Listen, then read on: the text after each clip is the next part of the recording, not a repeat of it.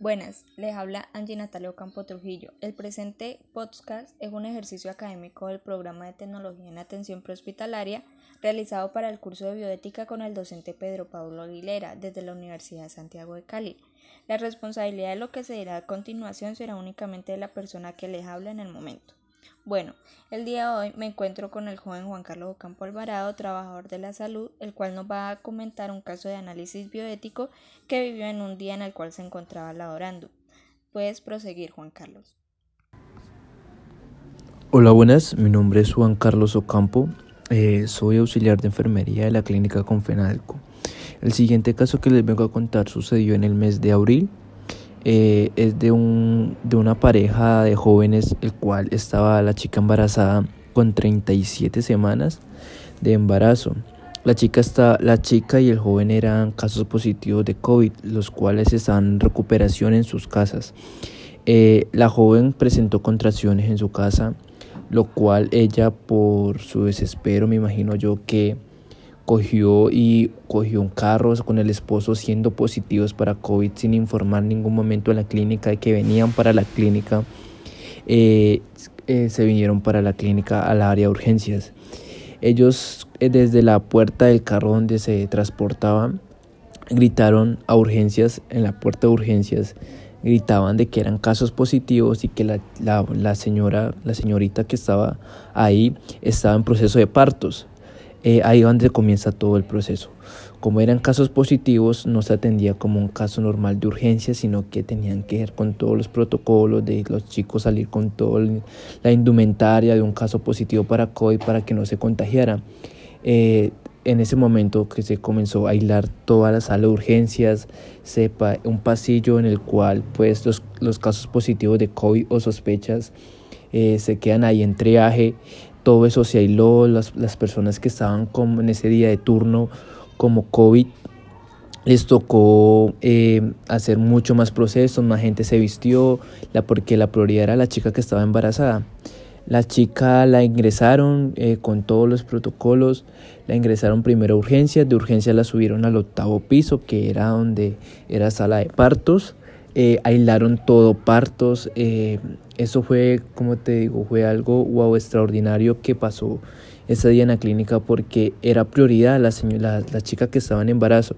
Y el problema empezó más que todo por el, por el, el futuro padre que era el señor, el esposo de ella, el cual también era positivo, pero le prohibieron el ingreso a partos. ¿Por qué? Porque eh, son positivos en partos, el riesgo era el bebé que se podría contaminar porque pues es una urgencia, no se propuso nada, todo comenzó de un momento a otro, el cual los médicos de allá de partos ningún momento estuvieron presentes de que iba a llegar a chica. Entonces en el desespero del papá de ver a su hijo nacer, comenzó a caminar por toda la clínica, comenzó a caminar por hospitalización, como no sabía dónde estaba la chica que estaba en proceso de parto, subió al sexto piso, el sexto piso no tiene nada que ver con partos. Eh, él comenzó a andar por todos los pasillos con su tapaboca solamente, pero de todas maneras era un riesgo para todas las personas con las que él pasaba por los pasillos. El chico eh, lo cogieron los guardas, lo, lo, lo, le intentaron dar la conciencia de que él no podía estar caminando porque él era un caso positivo y él en su desespero buscando a su esposa y viendo que su hijo ya había nacido y no lo podía haber visto, eh, comenzó a, a azotar las cosas, diciendo dónde estaba mi esposa, dónde está mi hijo. Y llegaron pues los chicos de urgencias que lo habían atendido. Apenas llegó tuvieron que subir por todos los pasillos contaminando, lo cual fue algo, fue un espectáculo ese día. De continuidad esto, eh, la chica le informa, les informaron al esposo de ella de que la chica le iban a bajar a UCI, UCI COVID, porque llegó muy deteriorada. El bebé, en ese momento que tuvo el parto, el bebé lo aislaron, lo mandaron para UCI neonatal, lo aislaron con todo, como un bebé COVID totalmente aislado de la mamá, del papá y ahí Juan del papá se desesperó. El papá, ¿por qué se desesperó? Porque no había visto a su bebé nacer, porque no lo podía tener en sus manos, llevaba más de 40 minutos buscando a su esposa y a su bebé. La mujer con todo lo que, pues con todo ese trajín de que pues el bebé se podría contaminar, los sentimentalmente estaba mal también. Entonces la mujer buscando al esposo, pues gritando ahí en UCI porque la habían metido a UCI. Eh, buscando a su esposo. Formó al, al, al, esposo de que la mujer estaba en UCI, que él podía ingresar a UCI, pero que no se podía mover. Ellos no estaban interesados en estar en UCI, él estaba interesado en ver a su hijo. Él no, no captaba el riesgo que él era para ver a su hijo. Si él lo veía, lo podía contaminar de COVID. Ahí Juanda llegó al piso donde yo estaba. Yo estaba en ese momento en hospitalización en área COVID. Eh, llegó el caso allá, nos comentaron de que el papá era una persona que estaba totalmente desesperada por ver a su hijo. Y entonces nosotros nos preparamos para eso. Preparamos porque iban a bajar al bebé de UCI neonatal, lo iban a bajar a piso con la mamá. La chica solo duró como tres horas en UCI. Lo bajaron para hospitalización, que era mi área. Bajaron a él con el a ella con el esposo y estaban en la espera de su hijo. El desespero del papá de estar en hospitalización y aún no le, iban, aún no le habían entregado a su hijo, pues comenzó el desespero, comenzó a salirse de las habitaciones, comenzó a caminar, comenzó a llorar, comenzó a gritar, el desespero de la mamá también, eh, la mamá estaba desaturándose, todos estaban, estábamos desesperados, era, era más que todo el riesgo que corríamos porque ellos eran, eran positivos y podían contaminar todo por donde pasaran, si seguían hablando, porque ellos gritaban, lloraban, por todo lado estaban contaminando. Después de ver ese caso, pues... Eh, eh, se les permitió al papá ver al hijo, pues les tocó a ellos vestirse totalmente eh, con todo, con batas, con todo, tapabocas, careta, le dimos a ellos para que pudieran ver a su bebé un momento. Eh, totalmente el bebé, le hicieron la prueba de COVID, el bebé salió negativo. El señor duró tres días con la esposa ahí en hospitalización y con el bebé pues siguió en ucineo.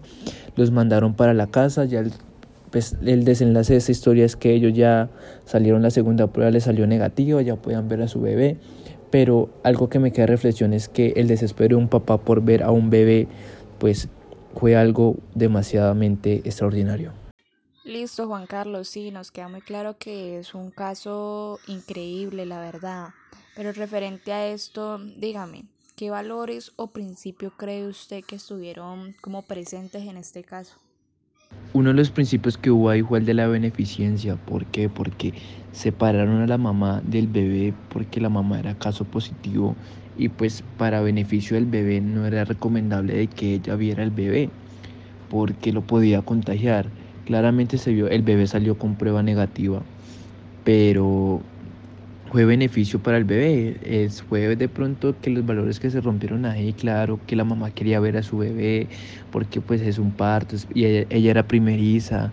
El papá también quería ver el bebé, pero no se podía porque el riesgo que corrían, él corría el bebé por ellos porque eran unas personas que estaban contagiadas. Eh, entonces fue para beneficio del bebé más que todo se hizo todo eso. Cuéntame Juan Carlos, la decisión que al final se tomó ¿Fue una decisión tomada de forma individual o en forma colectiva? La decisión que tomaron fue colectiva, ya que pues todas las personas que estaban allá metidas es que manejaron el protocolo, siempre hubo una persona indicando qué tenían que hacer, qué era el paso a seguir y, y qué iban a hacer con el paciente, con el neonato y qué iban a hacer con el familiar. Bueno, Juan Carlos, y ya para ir concluyendo y tomando en cuenta según el caso que comentaba y que supongo que ha habido muchos casos más así o peores en lo cual se enfrenta a un análisis ético o moral, me gustaría saber si considera la bioética importante en todo su proceso de formación. Sí, yo creo que la bioética es muy importante. Eh, la bioética en el ámbito laboral se ve muy común, muy a menudo. Creo que las personas que recién se están formando deberían de darles clases de bioética porque a veces hay que hay temas de doble moral, hay veces que uno tiene que agachar la cabeza, hay veces que hay que seguir de pronto decisiones de los mayores, por más de que uno quiera hacer cosas, eh, siempre hay alguien que, que da las órdenes, entonces siempre hay que estar pendiente de eso. Y totalmente agradecido, gracias Natalia por invitarme a este podcast, eh, muchas gracias a todos por escucharme y hasta luego. Listo, Juan Carlos, muchas gracias a ti. Ya para finalizar, se aclara que la información que ha sido utilizada se acoge a los principios del consentimiento informado y fue aprobada y aceptada por los protagonistas de, de este podcast.